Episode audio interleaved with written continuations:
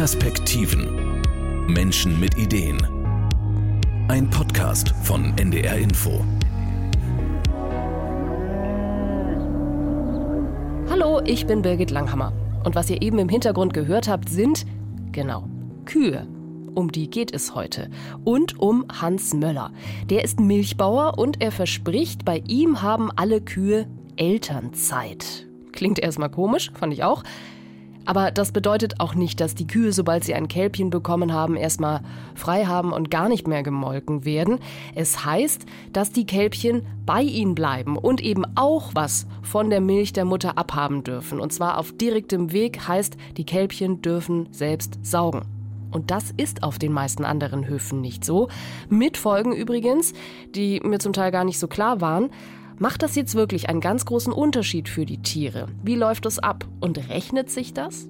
Unser Perspektiventhema heute. Elternzeit für Kühe.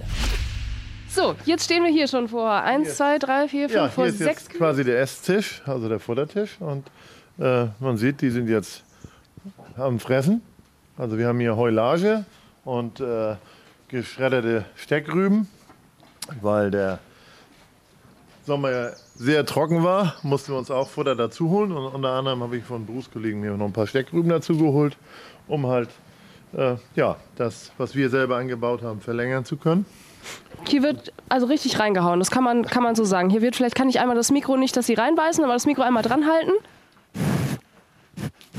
Mm, nam, nam. So, nun bin ich ja heute bei euch, weil ihr Sachen anders macht als andere Höfe. Und da ist der Überbegriff Elternzeit für Kühe. Das habe ich noch nicht ganz verstanden. Also, die Kuh gebärt ja einmal im Jahr ein Kalb, damit der Milchfluss auch neu ausgelöst wird und wir dann halt als Menschen ja die Milch auch ähm, hauptsächlich dann von der Kuh bekommen, ähm, obwohl es im Kalb zusteht. Und wir machen es halt so, wir, wir lassen die Kälber halt die ersten drei Monate, also 90 bis 100 Tage, hier mit in der Milchviehherde. Und die Kälber dürfen dann so oft und so viel sie wollen bei ihrer leiblichen Kuh saufen. Also was eigentlich auch von der Natur so gewollt ist. Und äh, verzichten da bewusst auf Milchertrag, genau. Haben wir hier irgendwo gerade ja. Mutter und Kind?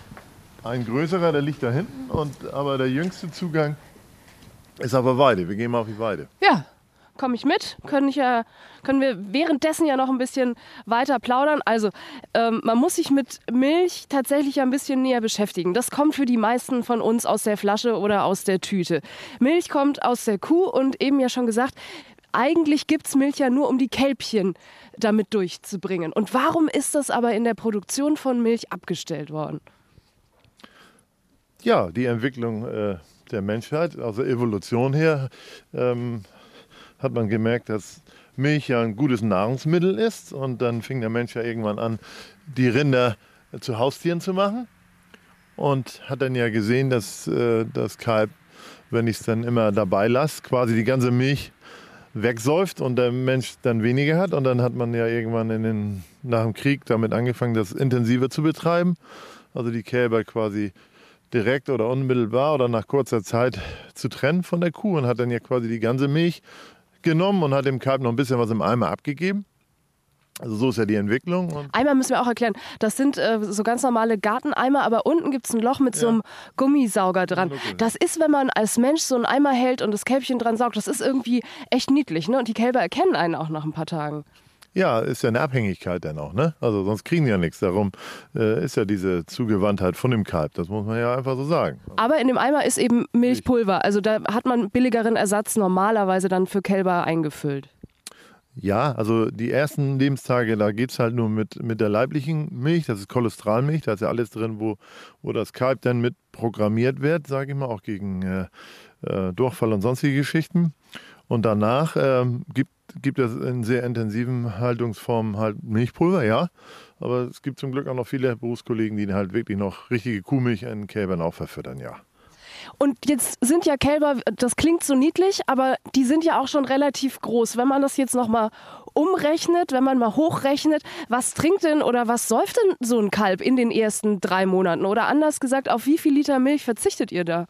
Also, wenn wir jetzt einen Kalb mit dem Eimer aufziehen, und das dosiert zweimal täglich äh, dann tränken mit einem Eimer, kriegst du ein Kalb fünf bis sechs Liter am Tag dann im Schnitt in, in halt, ähm, wenn man es jetzt auf die 100 Tage hochrechnen würde, äh, wären es dann 500, 600 Liter.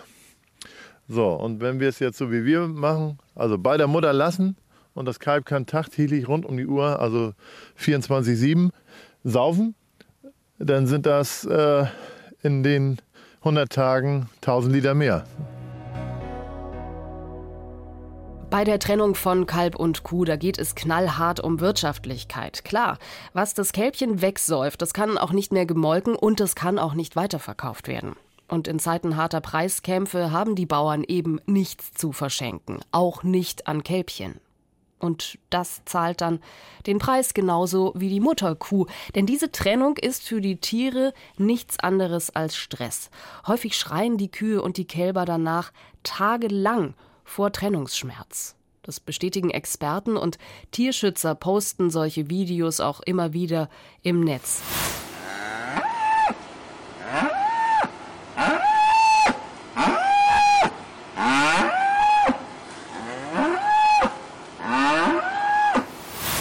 Das hört man ja schon, das ist äh, Trauer, das ist purer Stress. Und der kann sich eben auch körperlich bemerkbar machen. Manche Bauern erzählen zum Beispiel, dass die Kälbchen nach der Trennung häufiger krank werden oder schlecht zunehmen. Und genau da setzt Hans Möller an. Er sagt, seinen Kälbchen geht's ohne die frühzeitige Trennung eindeutig besser. Ja, also die entwickeln sich prächtig, äh, die haben, sind sehr vital, wüchsig und ähm, da vorne, ja genau. Wir wollen nicht direkt in eine Kuh reinlaufen, oder? Genau, wir bleiben jetzt mal so hier und dann kann man jetzt gut beobachten, was die auch so untereinander, also Rinder sind Herdentiere und so miteinander kuscheln. Also in der Mitte liegt jetzt der, das jüngste Kälbchen, das ist jetzt gerade mal so zehn Tage alt und daneben liegt ein größeres Kälbchen, was schon so äh, fast drei Monate ist. Und davor liegt eine Kuh, das ist aber nicht die leibliche Kuh, also das ist so, das bilden die automatisch ab, diese, die, diese ja, Herdentrieb, Geselligkeit, soziale Verhalten, aufeinander auch aufpassen. Das kann man sehr gut beobachten. Und das führt dazu, dass die Kälber halt äh, sehr gut heranwachsen, soziales Gefüge haben. Und sie haben dann auch noch Hörner. Die lernen auch, dass sie Hörner haben, dass es ganz normal ist. Äh, das kann man alles sehr gut beobachten, ja. Und aber trinken tun sie nur bei der leiblichen Mutter, bei der eigenen Mutter? Ja, überwiegend. Also das kommt mal vor. Also es gibt immer so nachher, wenn sie ein Vierteljahr kurz vorm Entwöhnen sind, äh, dann nachher auch schon ja, diese, dieser Jugendleichtsinn kommt. Sie versuchen es mal bei der anderen. Die, die meisten äh, gestatten das aber nicht. Die, äh, die jagen die dann weg. Aber es gibt so eine Obermodis, Nannies, die lassen jeden ran, sage ich mal. Also wie so eine Amme, gibt es ja, ne? Ja, genau, wie so eine Amme. Äh, da können sie dann mal einen Schluck mehr kriegen, aber wenn die leibliche Kuh genug hat, dann, dann gehen sie da auch nicht ran, weil sie einfach genug haben dann. Ne? Und wie, jetzt stelle ich es mir andersrum schwierig vor. Nach drei Monaten hatten die also wirklich jetzt eine, eine schöne Baby- und Jugendzeit. Und wie entwöhnt man dann? Wie bringt man ihnen dann bei, das war's? Ja, also das haben wir bis vor ein paar Jahren noch sehr abrupt gemacht. Wir haben sie dann einfach räumlich getrennt und dann gab es ein großes Hallo. Also die Kühe haben dann drei Tage gebürgt, die Kälber haben drei Tage Rotz und Wasser geschrien. Die Kälber haben dann auch an Kondition verloren, weil die einfach Futter ver verweigert haben. Ne? Und äh, da haben wir jetzt vor gut zwei Jahren äh, eine, eine, Erfindung aus Kanada, eine Nasenkappe, Nose Flape heißt das. Das sind so gelbe Kunststoffkappen, die die Kälber dann in die Nase bekommen. Mhm. Und die ist dann beweglich und wenn das Kalb dann saugen möchte, fällt die Kappe runter und das Kalb kann nicht saugen. Aber es kann fressen und Wasser saufen. Und, ähm, und dann merkt man schon seit nach einer Woche, zehn Tage, sind die entwöhnt. Also die Kühe machen gar nichts, weil das Kalb ja da ist. Manche Kälber mögen ein bisschen, weil sie das nicht keine Milch mehr kriegen, aber die, der Vorteil dieser Aufzucht ist, dass sie eine ganz gute Jugendentwicklung haben. Das heißt, sie lernen spielerisch von den Großen, was machen die den ganzen Tag, äh, sehen ja jetzt, wenn es draußen ist, noch Gras fressen, dann versuchen sie spielerisch oder Heu. Und dann merken sie schnell, hey, das kann ich auch fressen. Und dadurch entwickelt sich der Pansen relativ zügig und sie können nach drei Monaten sehr gut auf, äh, komplett auf Rauffutter umgestellt werden. Genau an diesem Punkt gibt es ziemliche Diskussionen unter Bauern und Experten. Ist es echt besser, das Kalb bei der Kuh zu lassen, wenn das ja irgendwann dann doch nicht mehr bei der Mutter trinken darf? Viele sagen, dass es letztlich sogar stressfreier für die Tiere ist, wenn man die Kälbchen direkt nach der Geburt von der Mutter trennt. damit erst gar nicht so etwas wie eine Bindung entstehen kann. Klingt irgendwie einleuchtend. Und trotzdem muss ich sagen, ich persönlich habe doch ein besseres Gefühl, wenn ich sehe, wie Mütter und Kälber friedlich zusammen sein können. Kerstin Barth vom Thünen-Institut forscht seit Jahren zu dem Thema. Sie sagt, dass gerade die Kälber schon vom Kontakt mit der Mutter profitieren, vor allem was das Sozialverhalten angeht. Aber klar, das mit der Entwöhnung ist eben ein Problem. Da müssen Landwirte gut überlegen, wie sie diesen Moment gestalten, dass man zum Beispiel nicht zeitgleich die Mutter entzieht und zum Beispiel die Milchgrundlage. Und ähm, wenn das gestuft erfolgt, sei es durch ein sogenanntes Noseflap, wie das Hans Möller zum Beispiel macht, dann äh, kann ich das schon entzerren, weil der Kontakt zur Kuh noch bestehen bleibt und nur der, das Saugen unterbunden wird, sodass das Kalb äh, sich umgewöhnt auf andere Futtermittel, aber trotzdem noch die Fürsorge durch die Mutter hat und damit wird es schon leichter. Oder es gibt äh, Verfahren, die einfach zeitlich gesteuert arbeiten, indem die Kälber nicht den ganzen Tag mehr Zugang zum Beispiel zur Mutter haben. Jeder Landwirt Landwirt hat sein eigenes Verfahren entwickelt. Wichtig ist, dass der Landwirt oder die Landwirte, die das praktizieren, sich dessen bewusst sind, dass sie das Verfahren möglichst schonend gestalten müssen. Darauf kommt es also an, wie der Bauer das mit dem, wenn man so will, Abstillen macht. Denn genau das ist es ja. Das muss ich mir auch immer wieder klar machen. Kommen wir nochmal zur Mutterkuh zurück und ich sag mal zur konventionellen Milchviehwirtschaft. Auch das muss man sich einmal nochmal vergegenwärtigen. Also kommen wir nochmal zum Anfang zurück. Die Mutterkuh gibt eigentlich Milch, um damit ihr Junges zu säugen. Wenn der Mensch sich dazwischen schaltet, wie lange gibt denn dann die Kuh Milch, obwohl es gar nicht ihr Kälbchen ist, sondern eben der Saugstutzen für uns? Ja, also gute 300 Tage im Jahr kann man sagen. Also wird eine Kuh dann gemolken. Und dann hat sie eine Phase von 60 Tagen, da steht sie trocken, also hat dann Mutterschutz, kann dann regenerieren, bis das nächste Kalb kommt, ja. Wir werden hier schon beäugt. Also neugierig sind die schon auch, aber rankommen tun sie jetzt nicht. Also da wird äh, gefressen, aber die sind relativ relaxed. Ja, die sind ziemlich entspannt. Das sieht man ja insgesamt hier. Hier liegt jetzt eine Gruppe von äh, sieben, acht Tieren hier draußen. Und äh, wir haben einen anderen Teil gesehen, die stehen am Futtertisch. Das verteilt sich hier auch über den Tag sehr gut. Äh, nee, Wie viele Tiere sind das insgesamt bei euch? Also momentan haben wir so 20 Kühe hier laufen jetzt.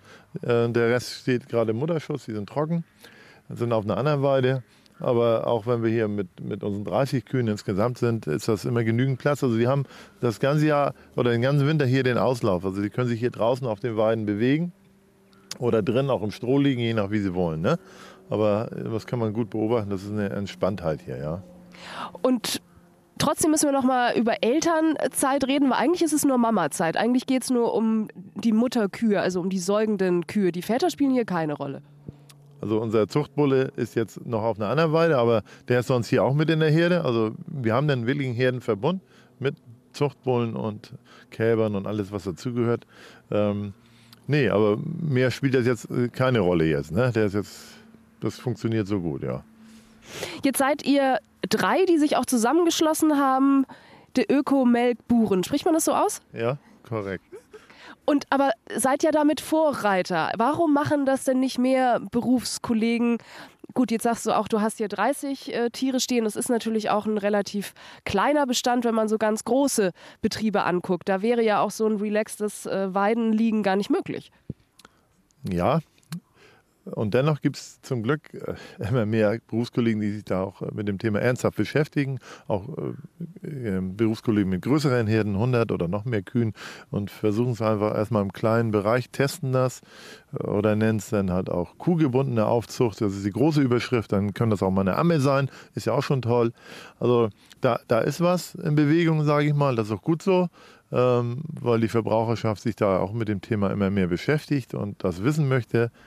Und da bin ich sehr optimistisch, dass sich da was in den nächsten Jahren entwickeln wird. Auch international ist da was unterwegs. Österreich, Schweiz, da sind auch Kollegen, die das machen. Also es werden immer ein paar mehr, die sich zumindest ausprobieren, sage ich mal. Und das ist schon mal gut. Also ich merke es auch, es kommen ja auch Kollegen zu uns und gucken sich das an oder fragen uns, wie macht ihr das? Ähm, nee, da ist so ein bisschen was im Wandel, ja. Nun berichten wir ja auch äh, oder hören wir auch relativ oft äh, gerade von Milchbauern, die nach Berlin ziehen. Der Milchpreis ist in Deutschland Dauerthema. Man kann sich manchmal, der geht hoch, der geht runter, aber eigentlich liegt der zu niedrig. Das ist es, was wir äh, jahrelang auch schon hören von Bauern, die sagen, wir kommen nicht mehr rum. Wir berichten auch immer wieder über äh, Schließungen von Bauernhöfen, wo uns dann auch Milchbauern erzählen, das hat sich einfach nicht mehr rentiert. Wenn jetzt so viel Milch fehlt, die zwar glückliche Kälbchen trinken dürfen, aber die einfach nicht in den Verkauf wandern, rechnet sich das trotzdem? Ja, weil weniger ist mehr. Also jetzt nochmal auf den Milchpreis zu sprechen zu kommen. Es ist ja nicht äh, Milchpreis ist zu niedrig, es ist einfach zu viel Milch am Markt, Europa äh, weltweit momentan. Es wird ja einfach zu viel Milch produziert und dann halt äh, wird das zu Pulver gemacht und irgendwo eingelagert. Also es macht ja alles keinen Sinn. Also darum ist dieses Konzept ja eher im Gegenteil. Es entlastet den Markt, weil jedes Kalb 1000 Liter mehr trinken würde und die, der Rohmilchmengenansatz am Markt wäre geringer. Somit würde der Preis ja wieder steigen. Also das wäre ein Modell äh, für bessere Preise, ja. Das ist jetzt ein bisschen kompliziert, aber Logo. Wenn die Kälbchen mehr abbekommen, dann ist weniger Milch auf dem Markt. Das heißt, der Wert der Milch würde dann zwangsläufig irgendwann steigen, wenn der Markt sich insgesamt umstellen würde. Und davon sind wir momentan noch weit entfernt. Bislang gilt ja gerade in den konventionellen Betrieben wegen der niedrigen Preise die Masse macht's. Vor allem seit die Milchquoten in der EU gefallen sind. Und dann ist da jetzt natürlich auch noch die Frage, ob man damit überhaupt Geld verdienen kann, so wie Hans Möller das macht. Auch da hat mir die Wissenschaftlerin Kerstin Barth vom Thünen-Institut ein bisschen nachgeholfen mathematisch.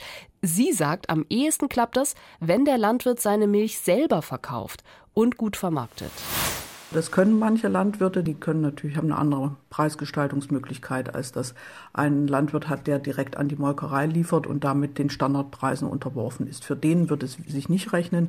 Für jemanden, der in die Direktvermarktung geht, kann es durchaus Vorteile haben, wenn er das gut kommunizieren kann und einen höheren Preis beim Kunden realisiert. An dieser Stelle kommen also wir als Verbraucher ins Spiel. Kauft man das? Kauft man es nicht? Wie viel Geld will man eigentlich ausgeben für Essen und Trinken mit gutem Gewissen?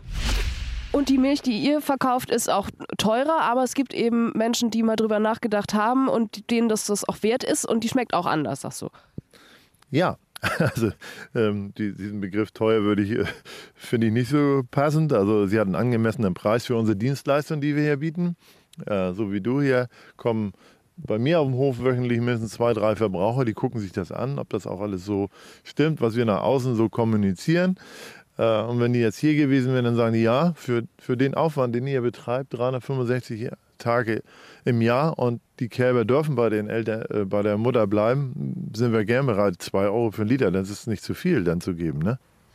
Und in den Perspektiven wollen wir ja auch immer Mut machen für Nachahmer. Wo waren denn die größten Hürden bei dieser Umstellung?